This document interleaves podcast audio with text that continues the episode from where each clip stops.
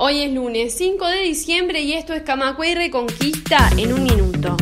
580 delegadas y delegados de todo el país participaron en el Congreso de la Federación Uruguaya de Empleados del Comercio y Servicios. Fabio Riverón, presidente de FUESIS, informó que se trató de una oportunidad para discutir el programa a seguir y elaborar un plan estratégico de largo aliento. Un minuto. Contradictorios mensajes de la fiscal Fossati en las redes ponen incertidumbre sobre la recuperación y el destino de los intercambios entre el presidente de la calle y su jefe de custodia.